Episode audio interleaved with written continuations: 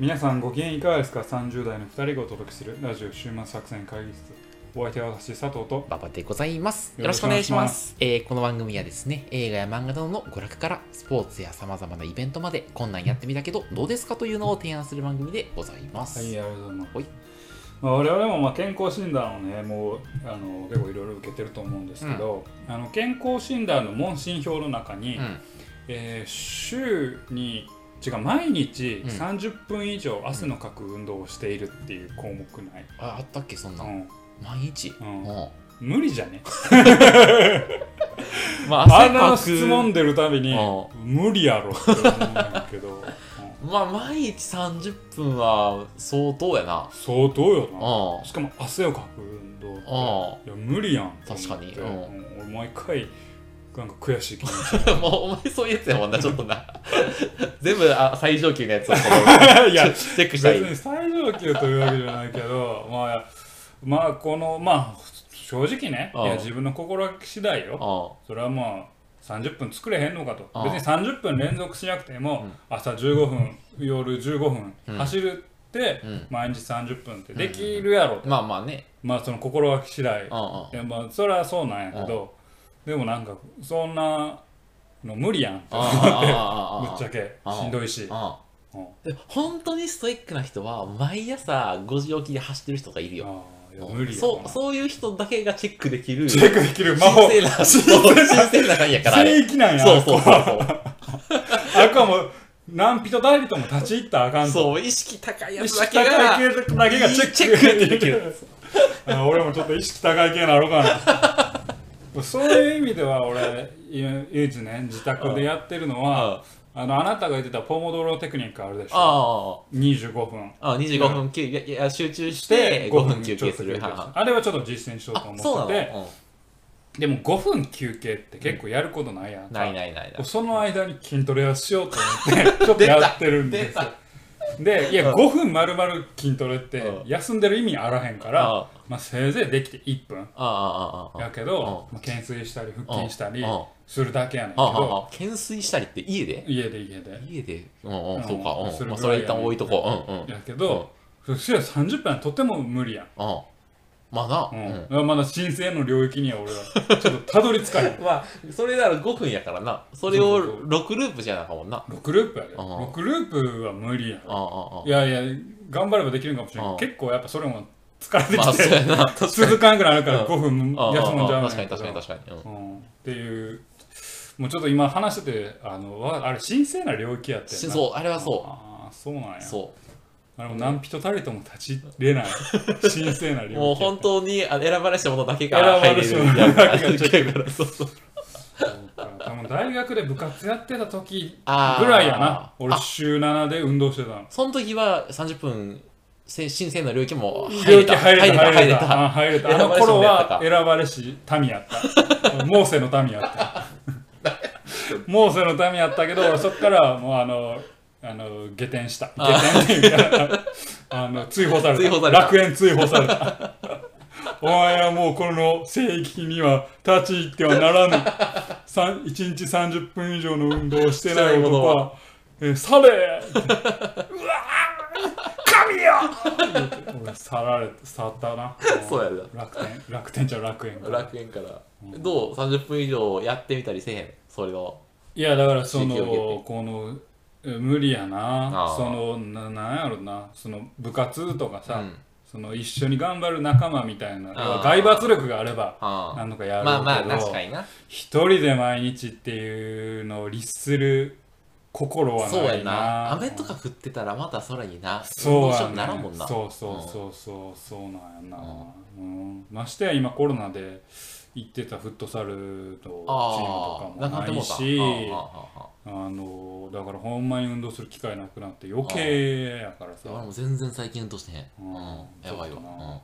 やばいなって思ってますけど。ねちょっとしまあ俺らもなその神聖な領域に立ち入れるようちょっと頑張ろう。30分30分毎日。うん。で楽園帰ろう。帰る。うん。帰る。帰還しよう楽楽園園回帰。うん、モーセのためになろう。何のこっちゃっちゃう話ですけど。というわけでね、えー今日はそんな感じでやっていきます。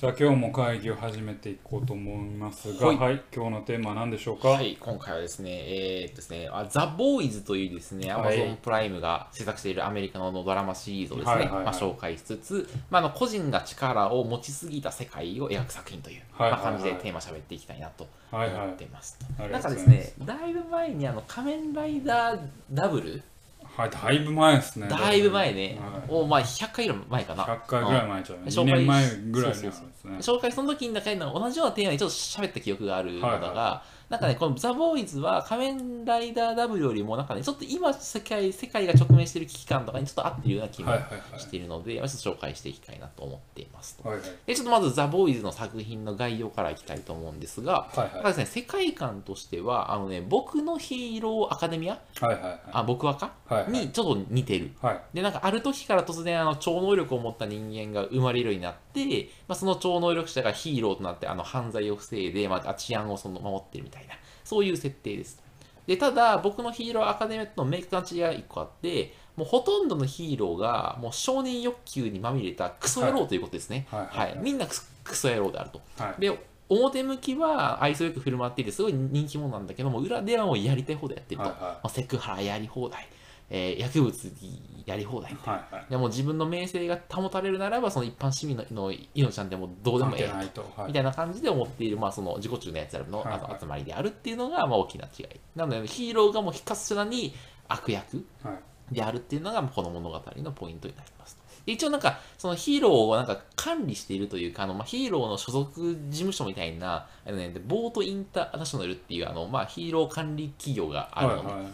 でその企業はでもやっぱね自分たちの利益をかか稼ぐことしか考えてなくて、まあ、いかにそのアメリカの既得権益に入っていくかとかあのところしか考えてないと。でなんかなのでヒーローに治安維持活動をさせつつも、まあ、同時にその、えっとね、あのアイドル活動みたいなはいはいことをさせてて、象徴として。あ、そうそうそう。はいでも、ボロ儲けしてるみたいな、うそんな設定ですと。だ結構、だからヒーローも、なんていうの、自分の正しい姿というか、自分のことをちゃんと知ってもらうというよりも、ああなたはこういうキャラを演じてくださいって言われて、そのキャラ通りに演じるみたいな。だってヒヒーローもちょっとあの自己矛盾を抱えながらやってるみたいな、そんな感じの世界観ですと。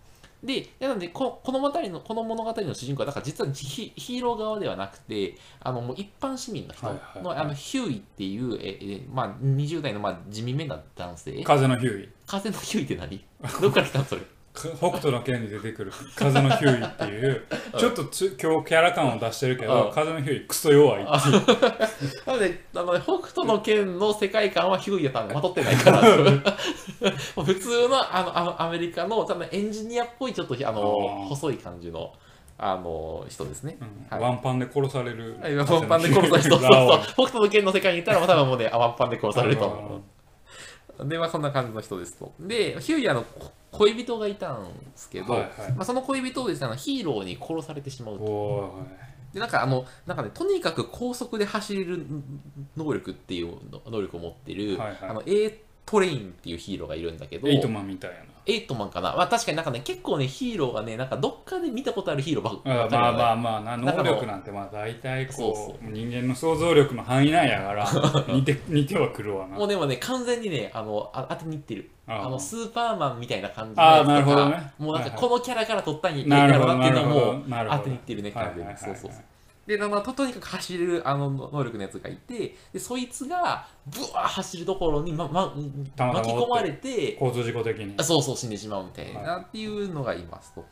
で、あで、まあ、でそのヒーローが管理、ヒーロー、ヒーロー管理してるそのあボートインターナショナルという会社から、まあ、一応あの謝罪をされて、はいえーとえーと賠償金の提案を受けるのね。はいはいなんだけど、その時の態度がめちゃくちゃ王兵やったんや横兵やねんそう。もう金払うから、もう黙っときゃ、みたいな。うんそんな感じで、あのですと。で、まあ、ただそういっても、あの相手は大企業だし、もうヒーローは国民的なその人気者だし、みたいな。で、なんか結構その、やっぱそのヒーロー管理事務所だから、そのいかにそのヒーローを、えー守るかみたいな感じのススタンスだったりするのね。はいはいで、なんかでヒヒーローはなんか結構いそういうことをいろいろやっても、まあ、な何しても自分はその、うんえー守られてる守れるんだみたいはいな感じになってる既から、得権益なわけよね。そうそうそうそう。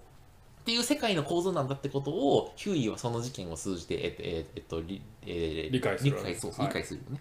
でただ、やっぱ一般市民に過ぎない主人公なので、その何もできずに、ただその無力感をすあの感じながら数を過ごすと。でそんな時にあの自分のことをですね、えっとええー FBI の捜査官だっていうふうに名乗る人物から声をかけられて、ザ・ボーイズっていう、まあ、チーム、まあ、要はテロリストだね、に勧誘をされてヒーローたちとと戦う道を選んでいくっていうのが、ん。あのザ・ボーイズの簡単なあらすじでございます。そうそうだから結構だからまあ主人公だから言ってみればそのザ・ボーイズっていうテロリストの位置になって、はい。まあ、あのこ国民的な人気を誇って、まあ、一般的には皆が正義で正義だと信じられている大人気のヒーローにあー立ち向かっていくっていうのが、はいはいまあ、だからアベンジャーズとかの完全なアンチテーゼというか、はいはいはいあのヒーローかっこいい頑張れみたいな感じじゃなくて逆側からクソ野郎がみたいな感じになってるっていうのが、まあ、ザ・ボーイズのはいはい感じですね。はい。どうですか、こうこういう。まあ、結構だから、その先週喋ったあの、戦隊大失格とはいかはいの、まあ、大きな流れとしては、すごい一緒かもしれだからあれは僕のヒーローアカデミア的に言えば信楽の視点から結構描くみたいな話ですない。あ、そうそうそうそう。あ、そうそう、そんな感じ。で、ただ、信楽は何の能力も持ってない。持ってないってことそうそうそう。はで、あの、僕のヒーロー協会がもう腐敗しきって腐敗してるみたいなるっていう。そうそうそう。っていう設定ですね。はいはいで、大きな作品のあ魅力の話をこれからするんですけど、なんかね、やっぱね、えっとね、もしかしたら古いかもしれないんだ。が、俺は結構、切り口が新しいんじゃないかって見てて思ったのね、はいはい。物語の切り口が。いや、なんか結構、その、呪術廻戦とか、それこそガンダムみたいな感じで、なんか結構さ、その進化した人類と、その進化する前の人類の対立構造を描く先に結構あるじゃない。あるあるじゃないですね。で結構そのでこう結構これってあの今さデジタルを使いこなしてて新しい価値観価値観を持っているその、えー、と若者の世代と、はいはいはいまあ、金と権力を持っている高齢者みたいな。そういうなんかはいはい。現実のそのメタファーだからとあの一緒だから結構そこって、強力なそのモチーフだと思うんだけど、ただ大体こういう作品ってさその進化した人類の方がマイノリティじゃない。はいはい。で、なんかその、で、あの、結構抑圧されてて、ただ一応能力は持ってるけど、抑圧されてる状況に対して、そのせ状況を変えようとして、えー暴力に訴えると。うん。っていうのが、まあ、あてあのテンプレ的な、あの、はいはい。ああの、ああ悪者像みたいはいな感じで、はいで、ただ、このザ・ボーイズは、マイノリティ側にいるはずの進化した人類が、ヒーローという名のもとで、世間的に受け入れられて、あのそのえーマジョリティからの支持も獲得してししまったみたいな世界をえ描いているという点で、結構その切り口があ新しいんじゃないかと思って、はいはいはい。だからまあ要は、進化した能力とマジョリティからの支持を両方手に入れてしまって、はいはい。でただその結果として両方あるからもうその、えーえっと満たされてしまってもうなあの、えー高い志をあの、えっと維持することがでできなくてもうなんかそのあ堕落してしまったみたいなそんなあ世界ををあの、えっと、描いているなと思っていると。で、なんかその結果として結構なんか、その次はその、じゃあ進化した能力を持たないけれどもマイノリティみたいな、うんそれこそザ・ザボーイズみたいなチームが生まれて、でその何の能力も持ってない奴らが進化した能力とその、えーとえっとえー名声の両方持ってる奴らとどう戦うかみたいなっていうのを描くっていうのが、なんかおあの切り口としては結構面白い切り口というか、新しい切り口なんじゃないかっていうのを思いながら見とるっていうなるほどね。そう感じ。うん。どうですか？こうこういう。いやいやいいと思いますよ、うん。なんかなかなか面白いんじゃないでしそうょうかねそうそうそう。ん。だからねそう、そういう点で見て結構ね、あちょっと今期待をしているっていう感じの作品でございます。はいはい。で、だちょっとまあ逆に、その、欠けているというか、なんかここ今後どうなるんだろうと思っているのは、なんかね、切り口は新しいんだけど、ただ切り口が新しいエンタメみたいな感じにまだとどまってる気がしてて、あ結局さ、そのヒーローが実は悪役でテテロリストと戦ったら、おおもろいんちゃうみたいな感じの、なんかその切り口が新しいになんかとどまってるみたいな。はいはいはい。でじゃあ次じゃあ世界は今後どうあるべきかみたいなっていうその新しい価値観の提示みたいなところまではなんか踏み込むような気はまだしてないしい。はいはい。その方がもうあんまり見えないみたいなのがあってなんか今のところなんだろうそのなんかエンターテインメント作品としてはお面白いよねって話はありつつじゃあなんかその強いメッセージを発してるかっていうと、うんうん。なんかそうじゃないっていうのがあって、なんかその今後どうなるか、あ多分なんかこれからの終わらせ方というか、あによってはなんかじゃあね、終わらせ方ってさ、あどうしてもあ世界をここうするべきそのメッセージを含むから、そそこが今ちょっとききあの期待だなって思いながら見ているっていうのが、ザ・ボーイズの魅力ですね。はい。うんなるほど、で確かにねザ・ボーイズ実は他の人からも一回おすすめされてあ、そうなの、うん、うん、であんまブラじゃないから見れへんなと思ってたんだけど、はいはいはいはいはい。やっぱりこうあの切り口の面白さっていうのは確かに今聞いてて思いましたね、うんうんうん。そのアンチヒーローものってもうなんかこう割とアンチヒーローものすらももうなんか切り口は大体出尽くしたかなみたいな、はいはいはいはいはいはい。思っている中で、まだそういうそのメタ的に見るとそういう構造なんだよっていうのは割とおもろいなっていうんですけど、やっぱアンチヒーローもので乗り越えられないといけないのは結局倒しておしまいかいみたいな、っああそのヒーローをね。ヒーロー。はいはいはいはいはい。はいていうところは確かにちょっと気にはなるよね。いやそれはそれで楽しいよ。でもそこまでで終わりっていうことじゃないああですまあそうね。まあ結局ね今そういうヒーローが求められてしまってるみたいな状況に対してうんそれをどうするかみたいな。そうだよね、はい。そうだよね。あのまあなあどうなんでしょうね、あのどこがどう落とせるんでしょうね、うん。なんかずるいけど落とし方としては組織論で落としていくのかなっていう思いもあったりするんですよね。あのこれギャグやけギャグ漫画やけどワンパンマンもさ、うん。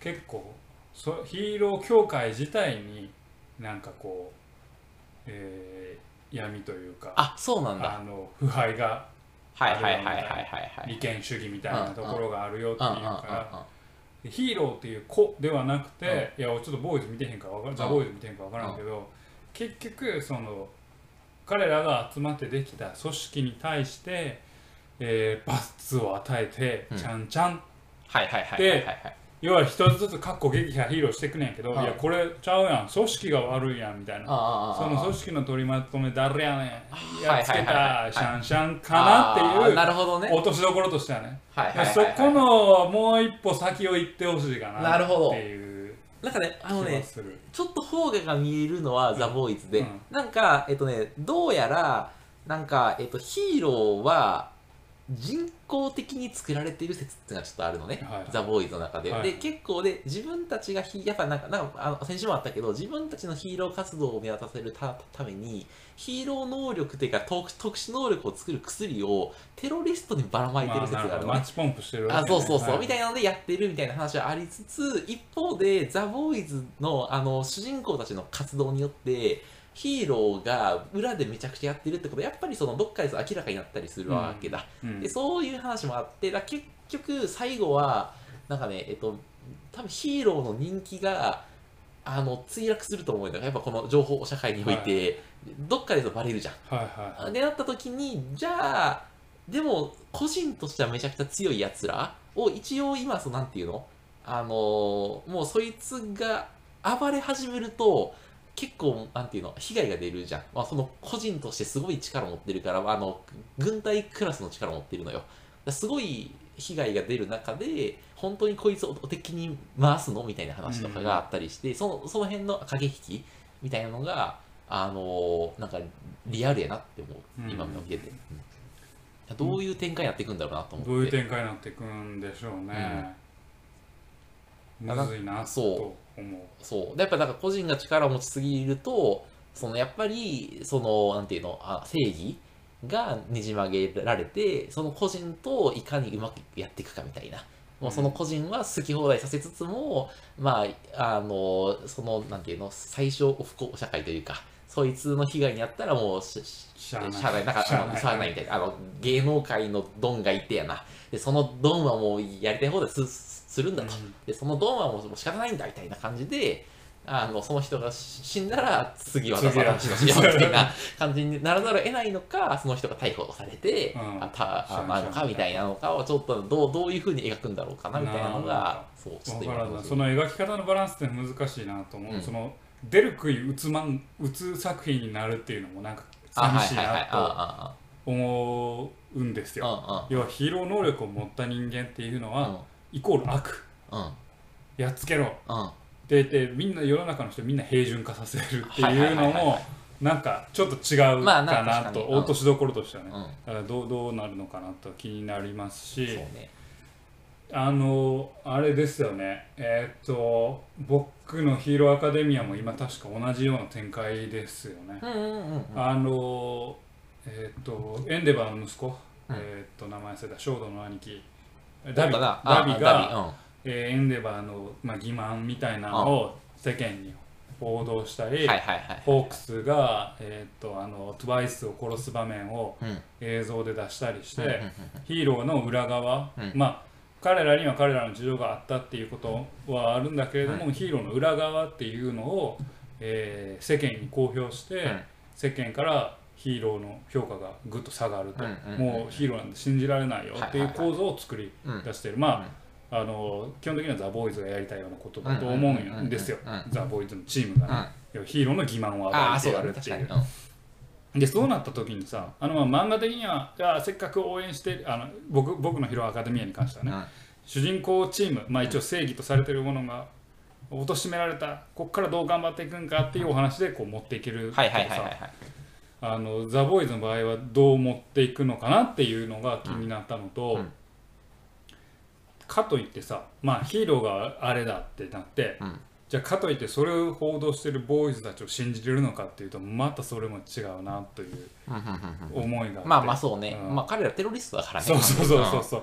なんかさこうやってることは正しくてもこうそのまでのプロセスが犯罪やったらさ、はいはいはいはいなんかお前らも指示できへんけどなみたいななんか巨悪を暴くためには殺人してええんかいみたいな話やから、ね。そうなった時にこう第三者的な主人あの人たちっていうのはどう彼らを見てなるほどね。その先に描かれる社会じゃあヒーローがカリスマでも一応ヒーロー活動してるわけじゃないですか。そいつらがいなくなった時にまあ治安もある程度混沌とするでしょう,、うんうんうん。それを許容できるのかどそううかっていう。そうそうそうそうね。ところのこのバランス。要はまた帰ってくるんですけど、うんうん。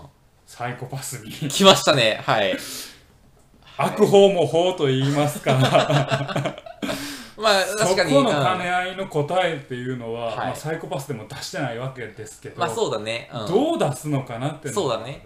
うん。サイコパスはまあ結局ヒーローではなくあのでえっとデジタルによって管理する世界いだもんや監視される世界うん。でそれが悪というか良くない部分もあるというのにうん。認識はもううん。主人公はしてるうんうんとでも悪法も法だからうん。これがないことには今の治安っていうのうん。はまずは成り立たうんないうんうん。からこれをいきなりひっくり返す要はテロリズム的なうん。あの革命的なことはしないよっていうふうになってるそうやな。うん。だからボーイズでも同じ構造になっていて彼ヒーローたちが悪い。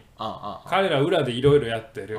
でもヒーロー活動を一応してるわけですよね。うん。ってなった時に彼らを失った時に本当に世界は平和になるのかしらっていう自己矛盾ははらんでまあそうだね。そこの答えをどう出すのかなんが今気になった、なるほど。うん。なんかねザ・ボーイズの、えっとね、リーダーは差別し差別主主義者というか、はなんかね能力持ってるやつはもう人間じゃないみたいな感じでなってるのよ、だからあのサイコパスのあの、えっと、お女の子なんだっけ？あのあの、えーっと鴻上じゃなくて。ああの、おまあ、お女の子要は一応その葛藤してるじゃない、うん。どういう世界だったらいいんだみたいな。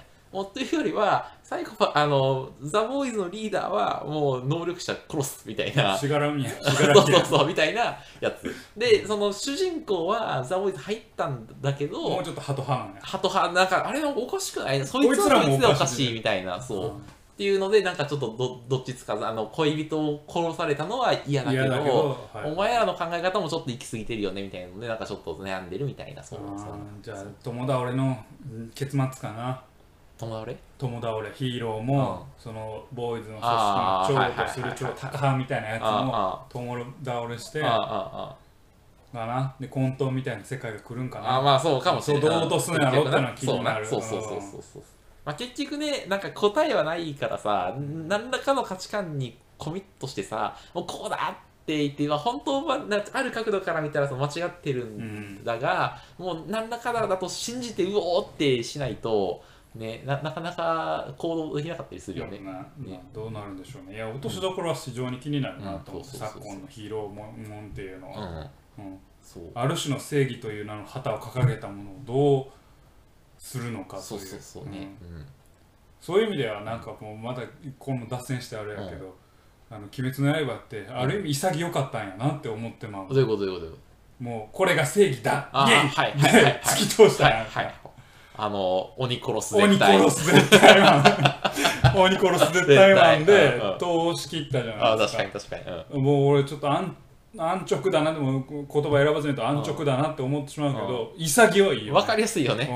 ううん。うん。もう本当に、うん。いやそんなシンプルにいかんでしょって思うけど あの確かに、あのあんあシンシンプルだなって思った。あ、そうだね、確かに。そそのザ・ボーイズとかの構造を考えるとね、あ、そうね、確かに。うん。うん。ということで、この今日はあのザ・ボーイズを紹介していただいたんですが、えっとですね、あの、アマゾンが、あの、オリジナルで制作したやつなので、アマゾンプライムではい無料で見れますので、はいちょっとあの、ぜひ、アマゾンプライムに登録されている方は、ちょっとぜひ見ていただければというふうに思っております。今、あの、シーズン2まで出てまして、で、1時間ぐらいのやつが、あの、えー8話で、はいあシーズン1なので、まあ、大体8時間かける2ぐらいで見れますので、ぜひ見てみてください。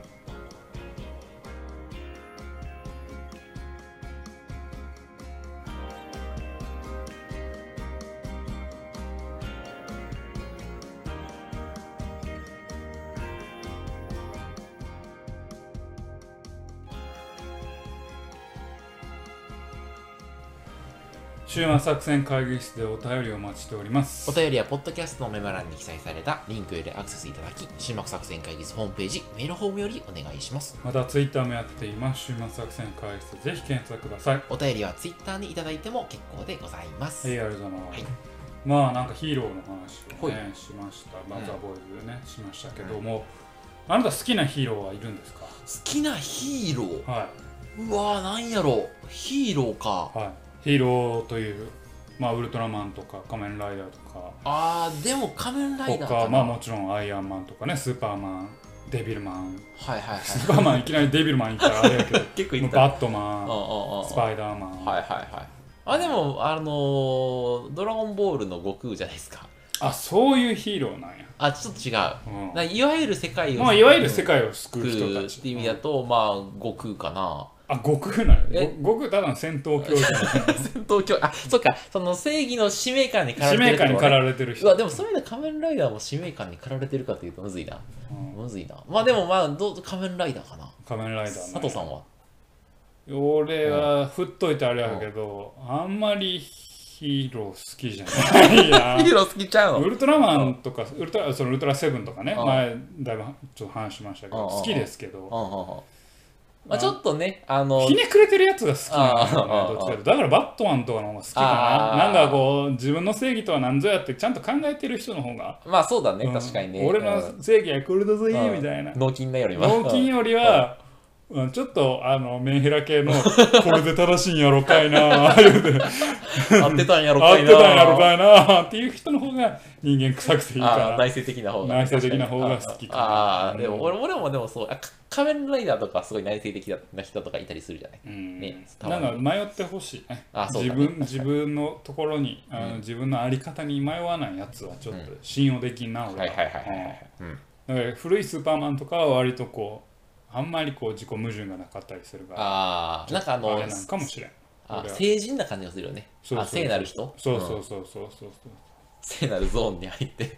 そうそうそう。今日はもうそういうそういう話だから 聖なるゾーンにねうん。入った話ですからね、まあヒーローヒーローという中でねちょっとまたちょっとあれなんですけど、彼をヒーローと言っていいのかっていうところなんですけど、うんチェーンソーマンがアニメ化するということでチェーンソーマンアニメ化できんのけ？で PV 出てたんですけど PV のクオリティがもうめちゃくちゃすごかった。高い？めちゃくちゃ高い。へえあの確か私見てないですけどうん呪術廻戦と同じいいところ？会社？あでやってるんでですけどい。映像のクオリティがめちゃくちゃいいしそうか。ん。あのクオリティでアニメ行ったら神アニメになるなと思った、へー。映像だけでね、うん、えでもあのさチェーンソーマンさアニメ化できるか？割と PV もグロかったよ。グロかった？ググロいしちょっと牧間さん性的やったし。ああ、うん。最後の終わり方もやばいしな。まあな基本内臓ふ飛び出してるしさ。なうんうん。まあ最後はまあまあ。うん。けど最後は映像的にはグロないや。事まあ実がグロいだけ。概念的にグロいだけで 確かに。そうやなうん。確かに。映像はなんか普通に飯食ってるだけやから。確かに うん。そうそう。そうかなのでなおあれをヒーローってだからまああれあある意味チェーンソーマンもアンチヒーローなんでしょうね。そうだね、うん。まあ、さ最後の方結構その人気が出たけど出たけどまあもうなんて言うんだろう。自分の欲のためだけに自分の能力を使うはいはいはいはいはい人間っていうので描かれていくからさ最初は。確かにでも一応彼も内省的じゃないなんか、まあねん。まあね。まあバカだけどね。バカだけど。まあバカなりに考えてる、うんまあまあだからこうヒーローのあり方というのはね今まさに追いかけるべきなんかすごい問うねべきポあイントなのかな。のね論点になってるよね割とね、まあだから世の中の正義のあり方っていうのがもうなんかブレてるというか、ブレてるって言い方はあれやな。あのうん迷ってるんでしょうね。何が正しいかっていう、そうだね。あのこれが善だっていうのがね。なんかこれが善だってういう、自分もそうやけどこれが善だっていうことを押し付けられることに対するちょっと嫌悪感もあんるし、一方で多分何かしらすがりたいものもきっと人間の中にはあるんだろうなっていうところでそのアンビバレントな感情の揺れ動きっていうのが多分こうヒーロー像を追い求めている作品のう土台になってるのかなと思いますね。うん解説の佐藤さんが。うまくまとめていただいた。ところでまとめたいね。というわけで、ははいいえーお送りしてまいりましたラジオ終末作戦会議室本日はこれにてお開き、はい。お相手は私佐藤と。パパでございました。また聞いてください。さようなら